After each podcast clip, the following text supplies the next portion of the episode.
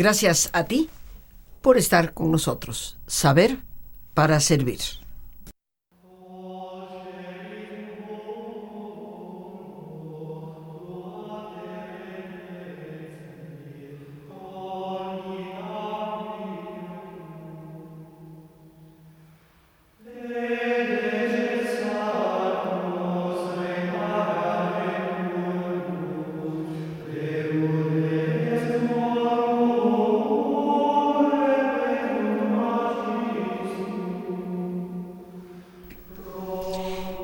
Escuchando, queridos amigos, al estupendo coro de monjes benedictinos del convento de Monte Cassino en Italia. Un convento sumamente importante porque fue fundado directamente por San Benito, allá aproximadamente por el siglo V de nuestra era. El padre fundador, podríamos decir, no solo de los benedictinos, sino de lo que es el concepto de la vida monástica y a raíz de esa vida monástica se inaugura una etapa de nuestra historia que hemos llamado la Edad Media. La Edad Media se inicia históricamente en fechas diversas, pero hay que ponerle una. El año 476 en que cae finalmente Roma. Y al caer la parte occidental del Imperio Romano, pues van a transcurrir desde el 476, se estima hasta el 1492, lo que es la Edad Media, prácticamente 10 siglos.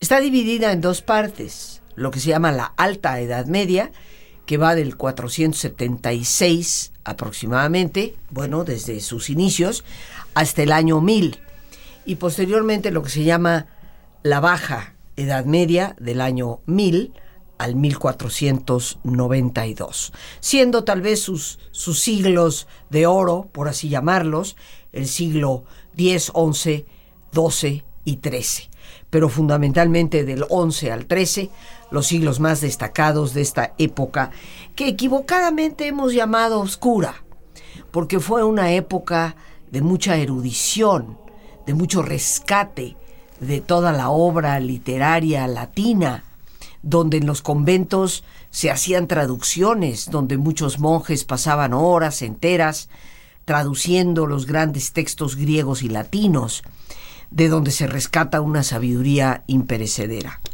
Pero sin lugar a dudas, como toda época histórica, la Edad Media tuvo sus luces y sus sombras. Y entre sus grandes sombras fue la discriminación que se hacía a cualquier tipo de creencia que se pudiera alejar de lo que era el canon establecido por la Iglesia oficialmente. Es una época en que prevalecieron prácticamente tres imperios, el imperio bizantino, que pues bien conocemos fue la parte oriental de Roma, y en Occidente el imperio carolingio, Carlomagno, que, fue desde Alemania el que difundió gran parte del, del cristianismo y ni qué decir del Islam. Estos fueron los tres grandes imperios que en su momento tenían sumo poder. En aquel entonces, y ya en otro momento hablaremos de sus muchas luces, hoy de algunas de sus sombras. La discriminación contra un conocimiento que no estuviera oficialmente reconocido y sobre todo que proviniera de mujeres. Hoy hablamos de las sabias de la Edad Media y nos acompaña la maestra Jutta Battenberg. Ella es licenciada en teología con una maestría en educación. Muchas gracias Rosita, para mí es un gusto estar aquí con ustedes, muchas gracias por la invitación y de compartir un poquito de todo esto que nos hace falta rescatar para repensarnos nuevamente. ¿No? Para hablar qué es lo que pasa con las mujeres de conocimiento en la Edad Media, necesitamos irnos un poco para atrás para luego brincar para adelante. Es decir, mujeres de conocimiento siempre la han existido. A lo mejor no muchas porque no es lo común, pero siempre han existido. Y hay eh, específicamente en el caso de las mujeres dos rubros que van a ser propios de ellas. Uno tiene que ver con el contacto con la naturaleza. Las mujeres son las que están observando la naturaleza y entonces pueden descubrir eh, cómo, cómo funcionan las plantas, observarlas cuando las comen, cuando las cortan, qué pasa y cómo trabajarlas. Y por otro lado también todo lo que tiene que ver con la maternidad. Y este va a ser un camino propio de las mujeres, que tendría que ver en términos modernos con medicina, que tendría que ver con farmacéutica, que tendría que ver con ginecología, que tendría que ver con botánica, con todas estas áreas del conocimiento que era propio de las mujeres porque eran las que estaban en contacto con ella. Sabemos que hay mujeres que se dedican lo que llamaríamos la ginecobstetricia, desde papiros en Egipto desde 1900 antes de Cristo. Igual existen en el mundo grecorromano, incluso con un reconocimiento, con una escuela a la que van, donde se titulan, donde se les va a dar eh, un documento oficial que dicen que ellas pueden traer niños al mundo porque saben cómo hacerlo. Y toda su labor va a estar encaminada, por un lado, hacia el cuidado de la salud en general y de la crianza eh, de niños eh, eh, y, de, las mujeres, de la propia salud física de las mujeres. Esas serían las que llamaríamos matronas. Son las conocidas como matronas, así es. Ahora, sabemos también que hubo diaconisas que se dedicaban a esta profesión. Y en un principio, en la Edad Media, estas matronas tuvieron un papel muy importante porque ellas son las que traen a los hijos al mundo.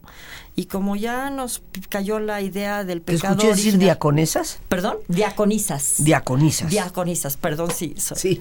Las diaconisas son las que traen a los niños al mundo y como ya tenemos en el ambiente la idea del pecado original y que si los niños son bautizados y mueren antes de ser bautizados se nos van a ir al infierno o al limbo, hay una gran preocupación por bautizarlos tan pronto nazcan.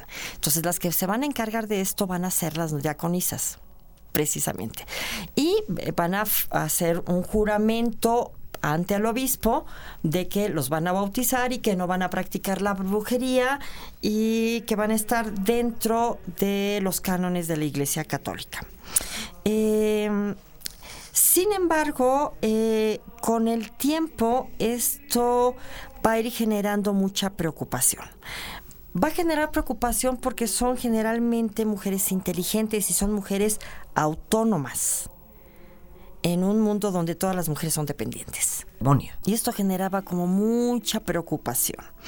Eh, de tal manera que el rey de los francos, Clodoveo I, que va a ser rey, eh, rey de 481 al 511, va a establecer la lex sálica, que es la que les obliga a pagar fuertes multas por dedicarse a lo que se dedican. Y más tarde, en el siglo VIII, Carlomagno va a establecer prisión para todos los adeptos de la brujería. Y entonces ya empezamos a darle más peso como esta idea de que todo conocimiento a lo mejor tiene que ver algo con el mal y empieza la preocupación. Para cuando surgen las universidades en el siglo XI, las mujeres no van a ser aceptadas. No hay lugar para que las mujeres puedan entrar. Y a esto hay que sumarle la aparición de la Inquisición, que va a surgir con esta intención de luchar en contra de las herejías que están apareciendo en Europa en la Edad Media, especialmente la de los cátaros en Francia. Y además vamos a tener otro inconveniente más que va a tener la Edad Media, que va a ser la hambruna primero y la peste después. Y entonces, ¿qué es lo que va a pasar en el imaginario eh, simbólico de, estos pueblos? Es que este castigo, la hambruna y la peste, tiene que ser un castigo. ¿no? Y entonces es un castigo de Dios porque algo se está metiendo Satanás y entonces debe Satanás tener algunos agentes que se encargan de esto. Y queda muy claro quiénes son los tres agentes de Satanás. Van a ser, desde luego, los eh, musulmanes, los judíos y las mujeres. Estas mujeres especialmente. Y entonces se va a lanzar toda una cacería de brujas formalmente. Se, está, eh, se va a perseguir la brujería en general, pero, pero de la brujería en general, el 80-85% fueron mujeres. ¿no? Si los hombres tenían pocas posibilidades de salvarse, las mujeres, una mujer que era acusada de brujería, no había manera de que pudiera salvarse. Iba a ser acusada, iba a ser condenada como bruja. Entonces, eh, después de la peste y de todo este imaginario, va a haber dos bulas pontificias que van a estar atacando directamente a las mujeres. Y la segunda va a ser eh, de Inocencio VIII, va a ser especialmente dramática porque se le va a dar poder absoluto a los inquisidores dominicos, Heinrich Kramer y eh, Jacob Sprenger, eh, que van a escribir El martillo de las brujas o Maleos Maleficarum, como se conoce el libro, a, que, a que validen el libro y que las persigan. Este es un auténtico manual de soporte para atacar a las brujas, para decir cómo se les identifica, qué hacen, qué dicen, cómo ponen, con un supuesto soporte teológico que en realidad no tiene. Y más o menos esto va a tener tanto auge que considerando las condiciones de la Edad Media, en dos siglos ya se han editado 30.000 ejemplares. Entonces, esto es... es y a mano. porque estos son a mano, por supuesto. Por supuesto. Estos son a mano, todavía no ha aparecido a la imprenta. Entonces, se escriben y se difunden y la gente las va a tomar.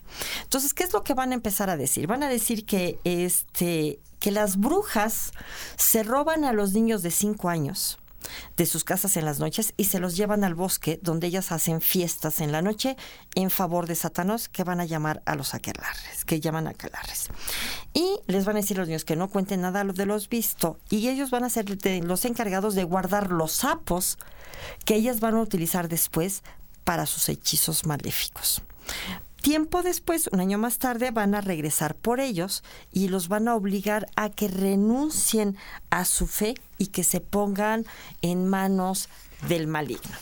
Y así como esto, van a surgir una serie de ideas en contra de ellas.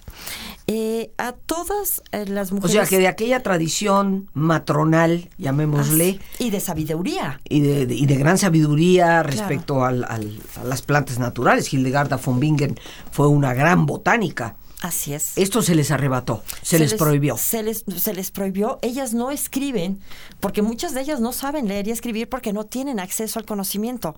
Entonces, todo el conocimiento que ellas tienen, lo tienen en su mente y lo pasan por transmisión oral de unas a otras. La maestra se lo pasa a la discípula que no siempre es su hija y no necesita ser su hija, sino es quien quiera tomar el conocimiento.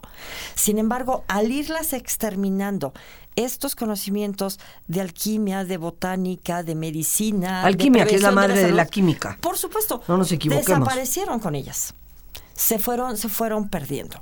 Ellas van a ser torturadas y ejecutadas eh, brutalmente.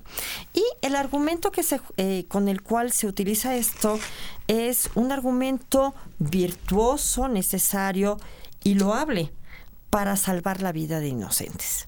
O sea, se sigue pensando que ellas eh, eh, son agentes de Satanás que lo que desean es el mal de la humanidad, cuando lo que estaban buscando era algo totalmente diferente. Vamos a tener que el primer caso de quema de una bruja va a ser en Francia en el año 1275 en donde un inquisidor, Hugo Bagnol, va a condenar a una mujer que en realidad lo que tiene es que está enferma mentalmente. Entonces, una mujer que está enferma mentalmente, con lo que esto implica, más en aquella época, y donde se dice que ella confesó haber procreado un monstruo con el demonio. ¿no? Entonces, recordemos que estamos en la Edad Media, ¿no? Hoy nos podemos reír de este tipo de cosas, pero... No, pienso en las películas de Hollywood, ¿no? Exacto, una, una de esas le salió, ¿no? Ahora, hay que tomar en cuenta que los hombres sabios de la época, los religiosos, lo creían posible. Tanto Santo Tomás de Aquino como San Buenaventura consideraban que esto era algo considerablemente posible. Y esto fue lo que fue generando el problema.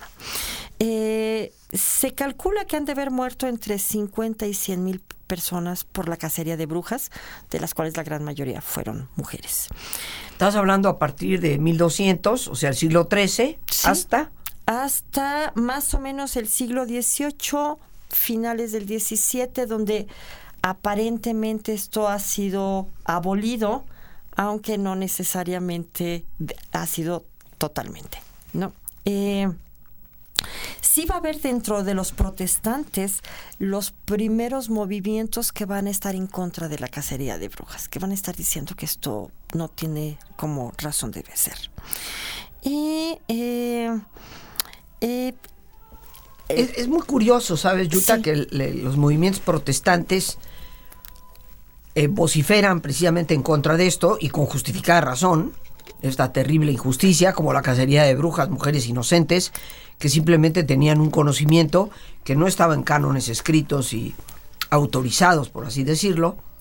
Es muy curioso que hayan eh, expresado ese malestar y al mismo tiempo algo que la mayoría de la gente no sabe, es que la rama protestante también tuvo Inquisición.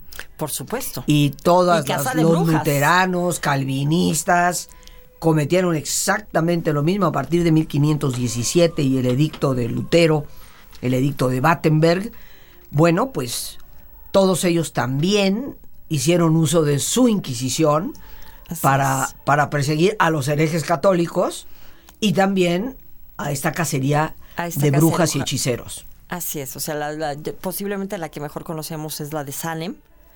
Y, eso ya en los Estados Unidos, Eso ya es en Estados Unidos, pero que se está dando en ambientes protestantes. Esto es desde luego, y las que se van a dar en Inglaterra ya en tiempos del, del anglicanismo. O sea, ese es un problema de la época, no nada más del catolicismo es un problema de la época. Yo creo que eso es importante resaltarlo, ¿no? Sí. No solo la Iglesia Católica tuvo Inquisición, sino que también las iglesias protestantes promovieron una situación inquisitorial y, y, persiguieron a muchísima gente y mataron a mucha gente. Pero por ahora vamos a nuestro ejercicio.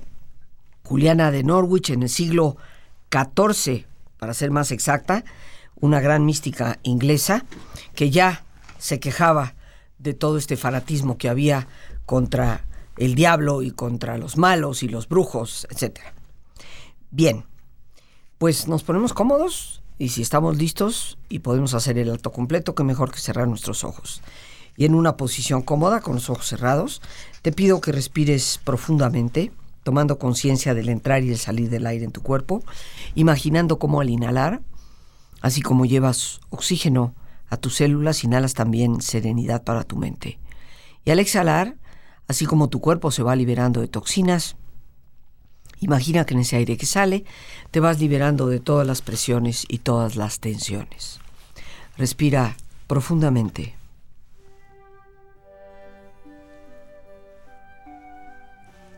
Y relaja tu cuero cabelludo. Todos los músculos que cubren tu cabeza.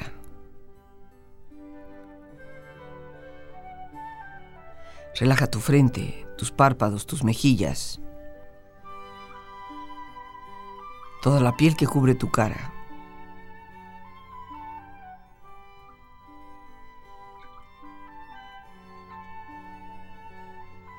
Relaja tu cuello y tu garganta. Siente su flexibilidad, equilibrio, balance.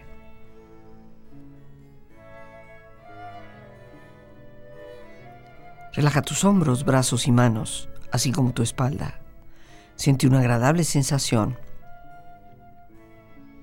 que relaja todos los músculos en estas partes de tu cuerpo.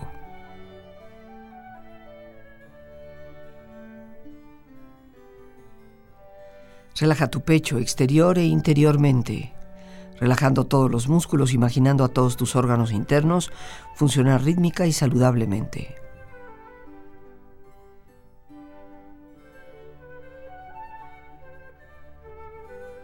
Relaja tu abdomen, exterior e interiormente, relajando todos los músculos, imaginando a todos tus órganos internos funcionar rítmica y saludablemente.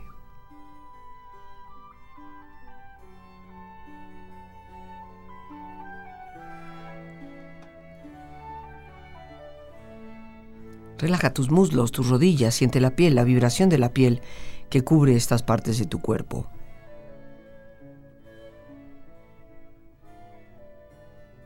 Relaja tus pantorrillas y tus pies.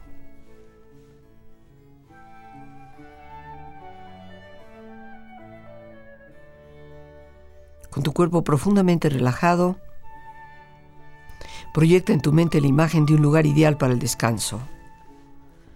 Imagina los colores, los sonidos, los aromas. Es una escena de belleza y paz. Siente estar ahí.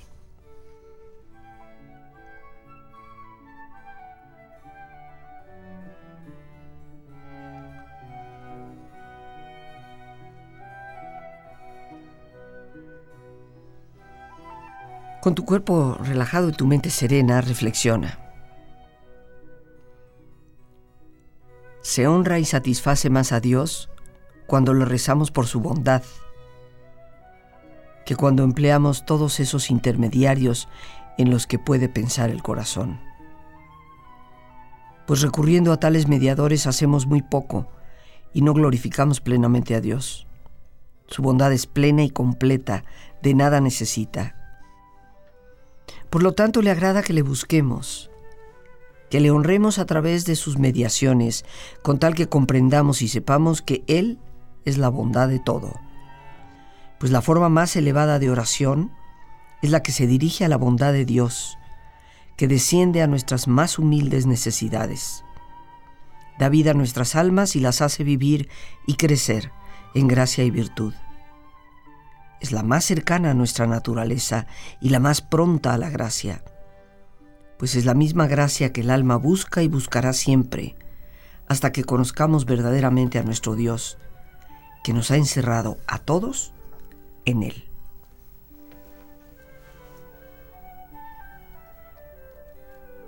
Respira profundamente, relájate bien. Y con esta experiencia empieza lentamente a estirarte, brazos, manos, piernas y pies, moviendo tu cuello, bostezando si lo deseas, haciendo que tu cuerpo retome su nivel de actividad habitual, hasta muy lentamente abrir tus ojos. Ojos abiertos, bien despierto, muy a gusto, bien descansado y en perfecto estado de salud, sintiéndote mejor que antes.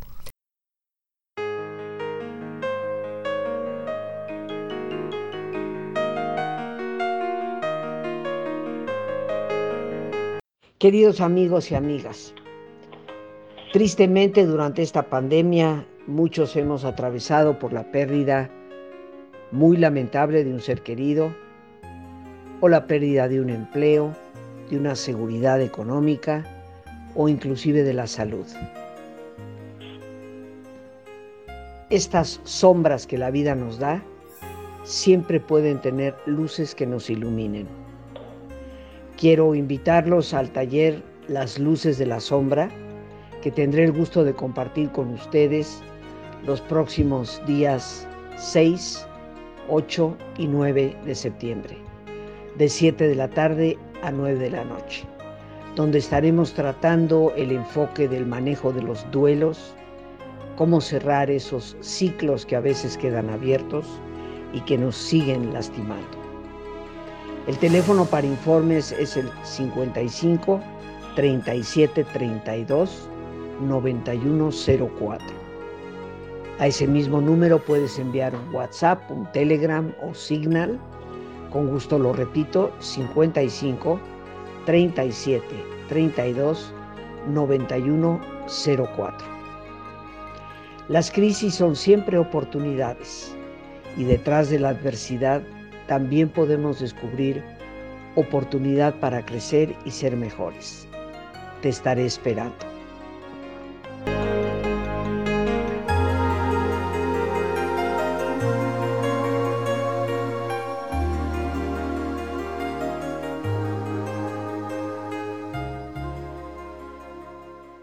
Y las sabias de la Edad Media, estas mujeres matronas, que en un momento determinado les prohibieron seguir ejerciendo.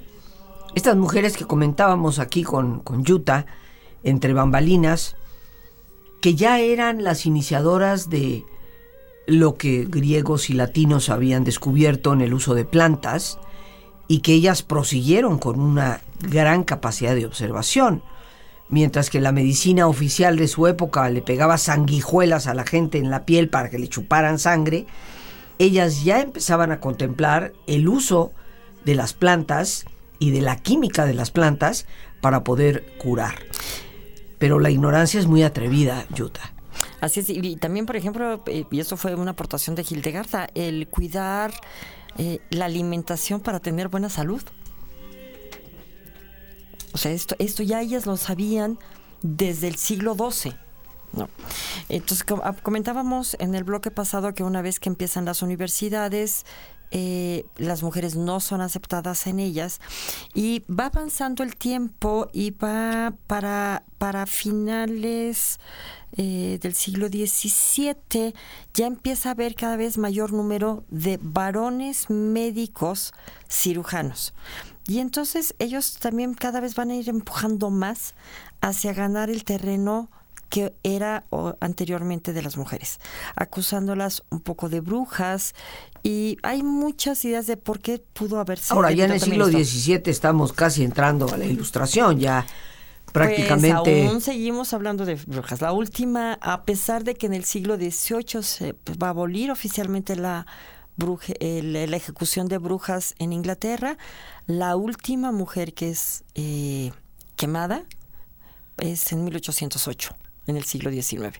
Entonces, aparentemente ya estamos muy modernos, pero todavía seguimos arrastrando todas estas condiciones. Esa parte oscura, vamos a decir. Esta parte oscura, sospechosa, de duda, que de alguna manera eh, hasta nuestros días arrastramos, no estamos tan seguros a veces que una mujer pueda hacer las cosas bien, o si piense bien, o si razone bien, o si lo haga y lo ejecute correctamente. Todavía hasta la fecha seguimos arrastrando un poco esta desconfianza. Y esta desconfianza específicamente en el área de la medicina también va a tener que ver porque al ser ellas expertas en la reproducción femenina, también son expertas para el control de la reproducción femenina. Y claro también son expertas en eso. O sea, eh, los anticonceptivos mm, se popularizaron en 1950, pero, pero ya venían desde siempre, ¿no? O sea, desde los mismos eh, egipcios sabemos que hay prácticas de este tipo para tratar de regular un poco el número de hijos y también eso tiene una cuestión social. No es nada más porque las mujeres no quieran tener hijos, sino quién va a mantener a esos hijos porque es muy frecuente que se les deje solas. Y sin tener capacidad para trabajar y mantenerlos, eso empiezan a ser problemas serios. Más la salud que están jugando. O sea, hasta, hasta hoy en día todavía mueren mujeres por parto, cada día menos, pero eso en, la, antigüedad era muy frecuente que las mujeres murieran por estas causas. Entonces, eh, Europa después de las hambrunas y después de la peste ha quedado mermada y pareciera también que hay como una cierta política para que nazcan más criaturas. Como ya comentamos, no sabemos muy poco de todo lo que pudieron descubrir. De algunas se llegaron a conservar, como el caso de Hildegarda, por toda esta forma que ya platicamos alguna vez, eh, de relaciones que ella logra establecer, tanto con el poder eh, político como con el poder religioso, y porque se mantuvo dentro del canon. Y entonces ahí se convierte, se conservaron en su convento con sus religiosas esta información ahí resguardada y que poco a poco la estamos recuperando y conociendo hoy en día. Pero de la gran mayoría esto se pierde.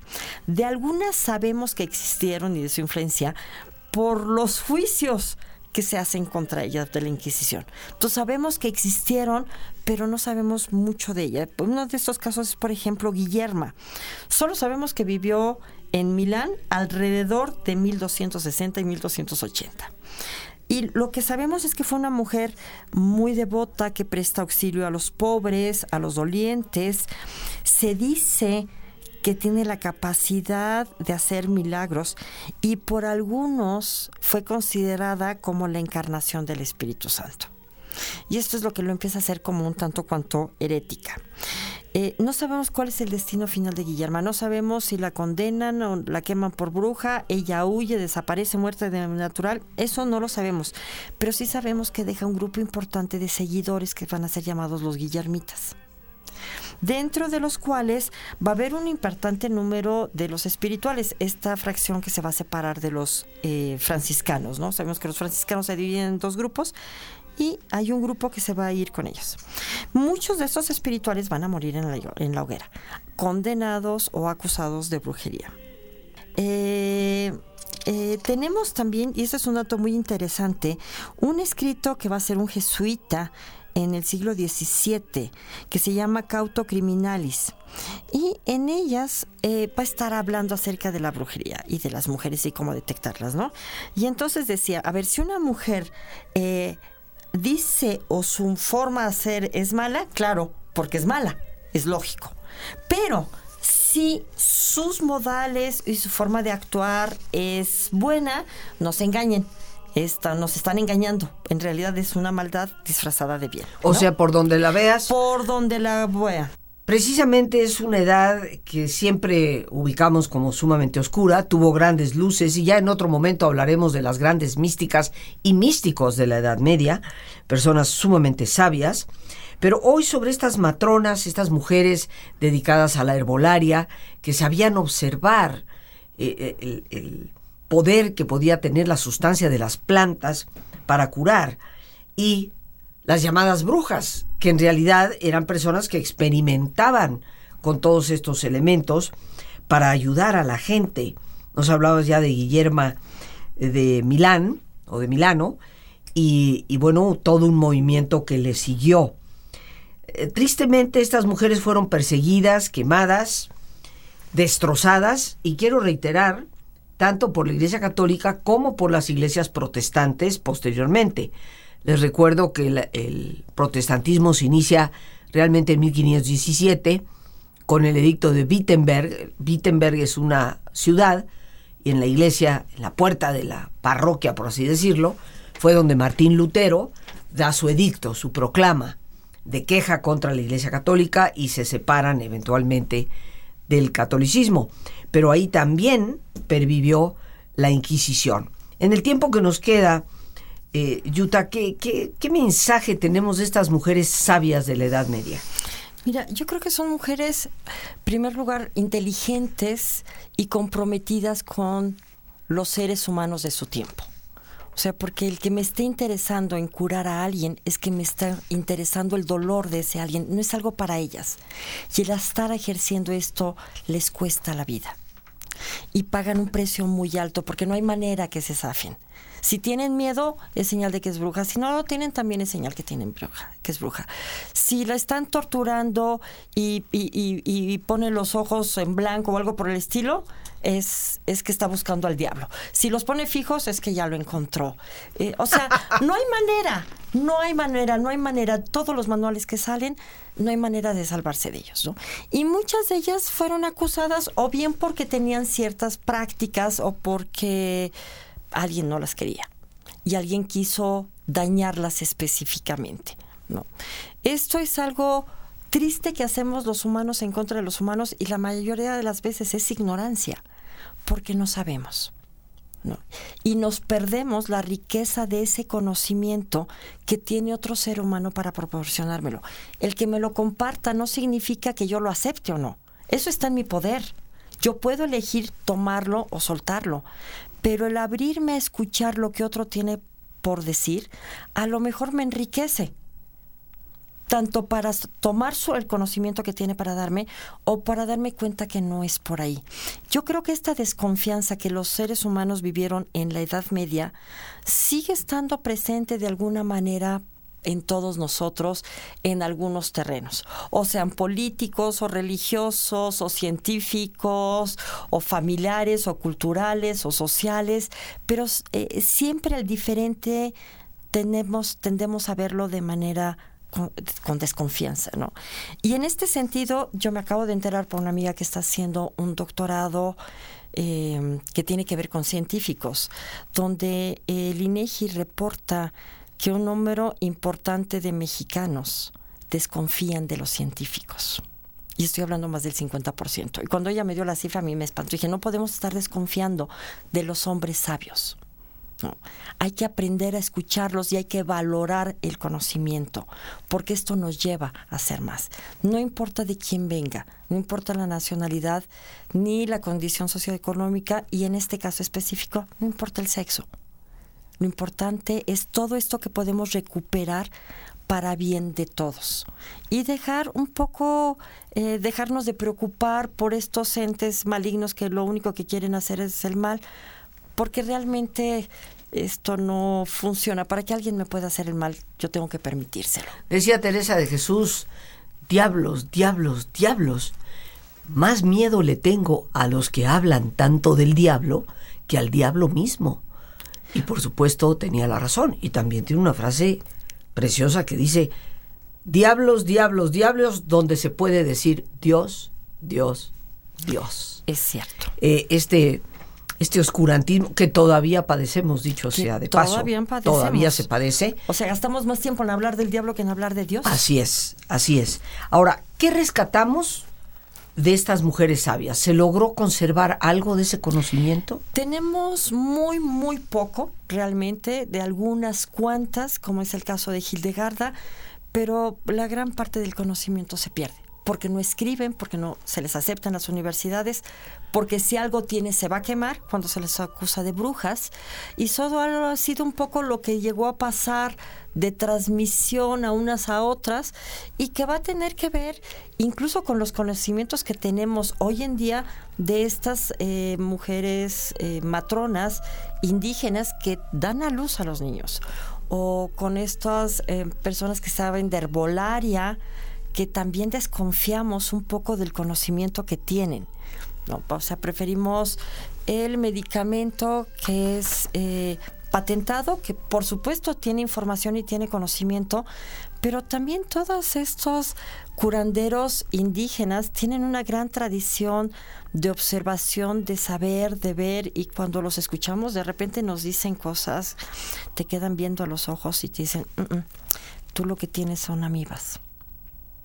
Y no necesito de análisis, ni de pruebas de laboratorio, ni de nada.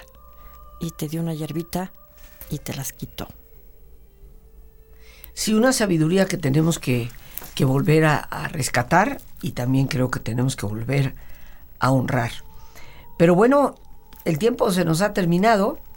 Ya estaremos esperando en otro momento hablar de las luces de la Edad Media y sobre todo de mujeres extraordinarias, mujeres que dejaron un legado, sí, por escrito, respecto a una relación mucho más plena con el bien, y que siguen siendo reconocidas hoy en día como grandes, grandes místicas. Las gracias a Dios por este espacio que nos permite compartir. Las gracias a nuestra invitada, la maestra Jutta Battenberg. Y el más importante de todos, una vez más, gracias, muchísimas gracias por tu paciencia al escucharme y por ayudarme siempre a crecer contigo. Que Dios te bendiga.